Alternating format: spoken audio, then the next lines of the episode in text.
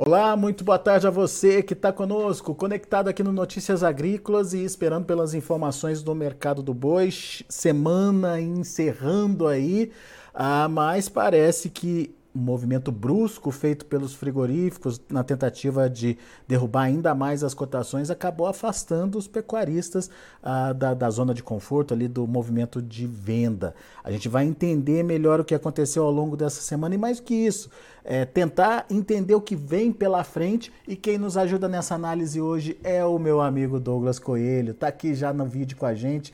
O Douglas é sócio lá da Radar Investimentos. Seja bem-vindo, meu caro. Muito obrigado mais uma vez por nos ajudar a entender o mercado.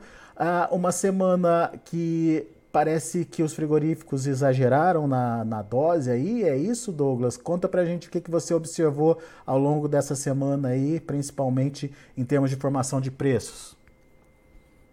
Muito boa tarde, meu amigo Alexander. Muito boa tarde a todos os amigos Notícias Agrícolas. É sempre um prazer falar com vocês.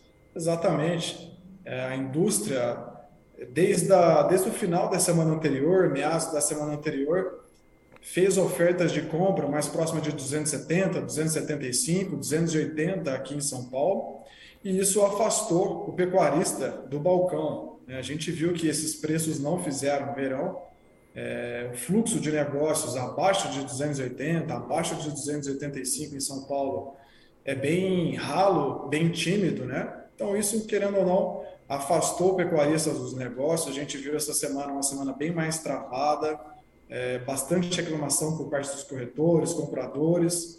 É, além dessa tentativa de pressão que não teve sucesso, outro ponto que colabora para retirar essa liquidez do mercado físico, né, esse fluxo de negócios aí de boi, também foi às vésperas das eleições boa parte do pecuarista, dos pecuaristas saíram dos negócios, evita tomar alguma decisão aí de vender algum lote maior, de ou até a indústria de montar algum estoque também é, nesse período. E isso, querendo ou não, é, deixou o mercado físico do boi gordo mais em banho-maria durante essa semana. E o resultado disso foi uma redução das escalas de abate, você estava me contando, Douglas. Exato, exatamente. Nas semanas anteriores a gente tinha uma média bem consolidada é, de dias é, úteis né, das escalas de abate aqui em São Paulo. Boa parte do, dos frigoríficos, das indústrias, tinha aí sete e meio, oito dias até, em alguns casos aí que estavam mais confortáveis, de escalas prontas.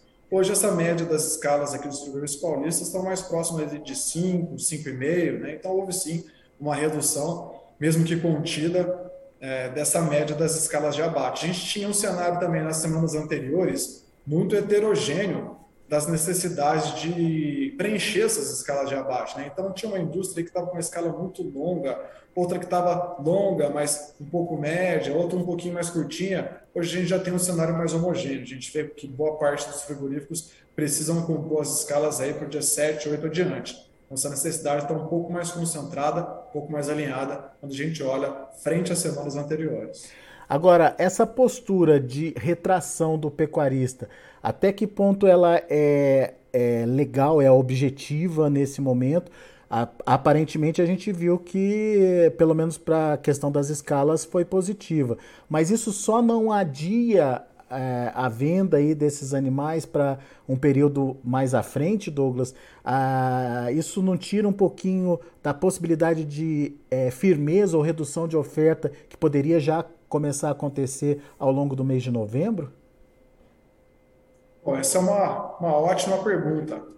É, e o que a gente vê é que, em parte, sim, essa. Estamos te ouvindo, pode continuar. Câmera, ah, agora, isso. Agora a gente tem seu vídeo de volta, isso aí. Perfeito, vamos lá. É uma ótima pergunta. E a resposta é sim.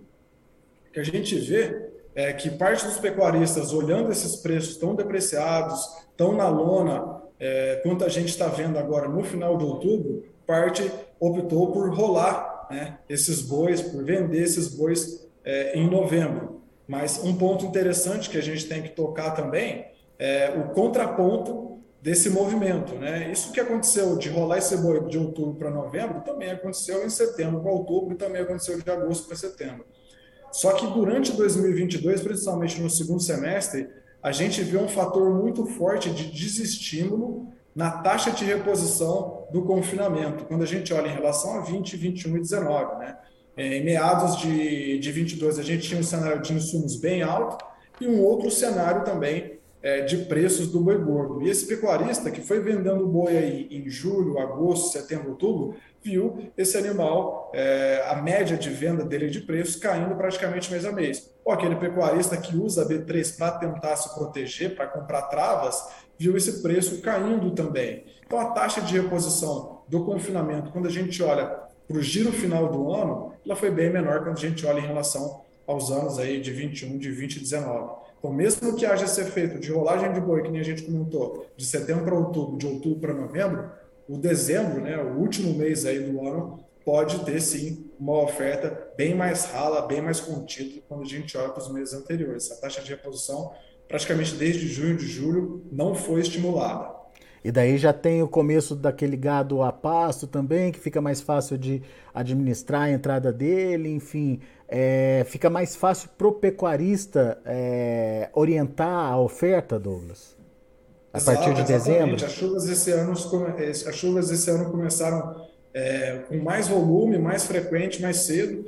Isso colabora é, para o pecuarista de pasto administrar mais esse boi que está no pasto. Por outro lado, é, atrapalha o, o, pecuarista do confinamento, né? o barro, a lama no confinamento aí é, atrapalha um pouco o rendimento, faz o pecuarista entregar um pouco mais esse animal aí, que talvez não esteja ganhando tanto peso. Mas, sem dúvida, olhando para a dinâmica aí, quando a gente olha o poder de retenção do pecuarista, se essas chuvas continuarem, ele pode sim ter uma opção de deixar esse animal no pasto em vez de vender é, da mão para a boca, vamos colocar assim. Né? E no final do ano a gente tem vários fatores destinados aí, mais ligados à, à demanda também, que podem colaborar para o escoamento do mercado interno um pouco mais favorável quando a gente olha os anos de pandemia de 20 e 21, que eram bem mais incertos. Você está falando das festas de final de ano, do consumo mais é, intenso no final do ano, no, em dezembro? Sem dúvida, sem dúvida. Quando a gente olha é, para esse período, é o período que tem mais consumo, né? a população hoje está circulando muito mais do que circulava em 20, 21, então as festividades vão ser mais comuns. A gente também olha para os dados da PNAD, para os dados do CAGED, o desemprego foi praticamente é, decrescente, né? quando a gente olha de janeiro até outubro, né? mês a mês o desemprego foi caindo, caindo, caindo, isso gera mais renda disponível, gera mais poder de compra, né? isso está totalmente ligado também com o lazer, e a gente tem no dia 24 de novembro a estreia do Brasil na Copa, né? sem dúvida é mais um motivo para o brasileiro festar, e fazer um churrasco, reunir a família, isso sem dúvida estimula o consumo. Não só as festividades, mas a Copa do Mundo e uma renda disponível maior quando a gente olha com os anos anteriores, com a população circulando mais também. E quanto mais o Brasil for passando as fases, mais churrasco pode ter, né? Exatamente, exatamente. Então fica a torcida dupla aqui para a seleção e para o churrasquinho.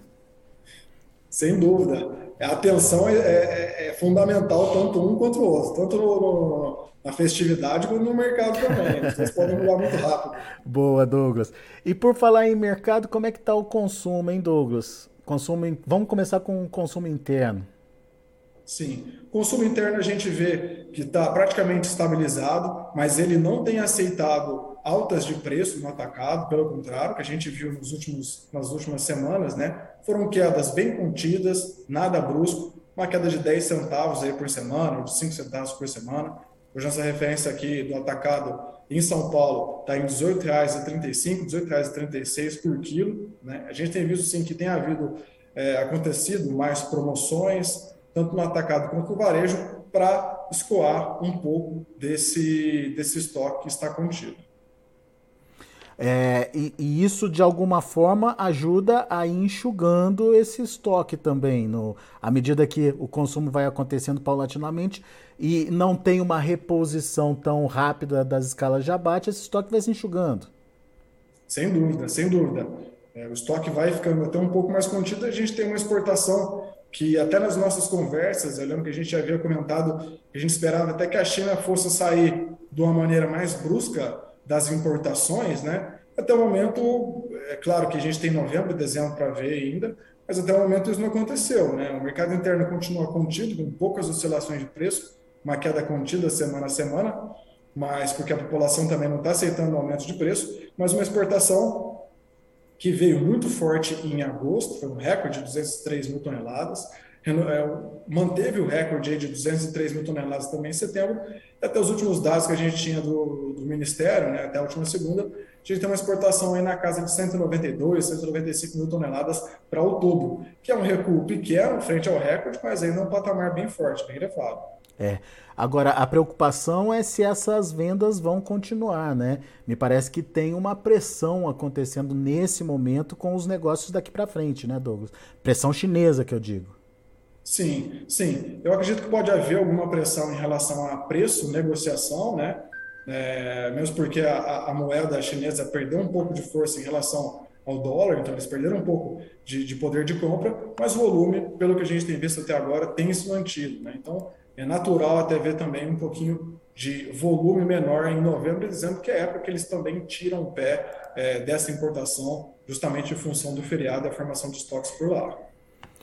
Muito bem, então vamos lá, vamos recapitular. Então a gente tem agora ainda uh, uma mudança na postura por parte do pecuarista, é, mas ainda não dá para afirmar que é uma mudança no patamar de preço da arroba.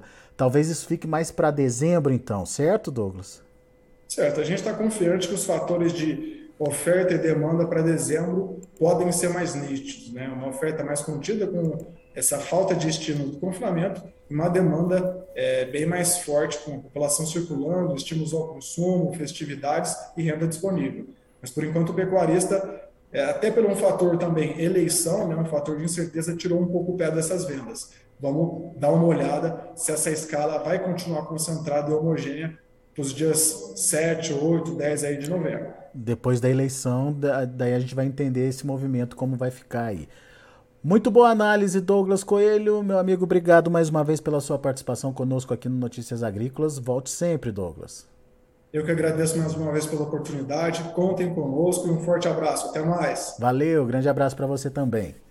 Tá aí Douglas Coelho, Radar Investimentos aqui com a gente. Vamos ver os números do mercado, mercado do boi, é, mercado futuro lá em São Paulo. Vamos ver como é que ele está trabalhando nesse momento. Uh, de olho na tela, você acompanha comigo. Novembro, R$ 279,80, subindo 0,47%. Dezembro está negativo, queda de 0,19% a R$ 287,80.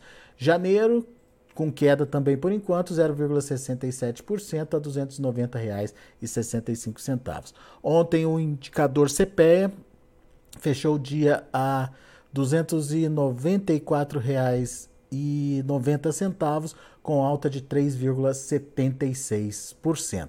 Esses são os números, portanto, do mercado do boi. A gente fica por aqui. Agradeço muito a sua atenção e a sua audiência. Continue com a gente. Na sequência tem João Batista Olive com Tempo e Dinheiro.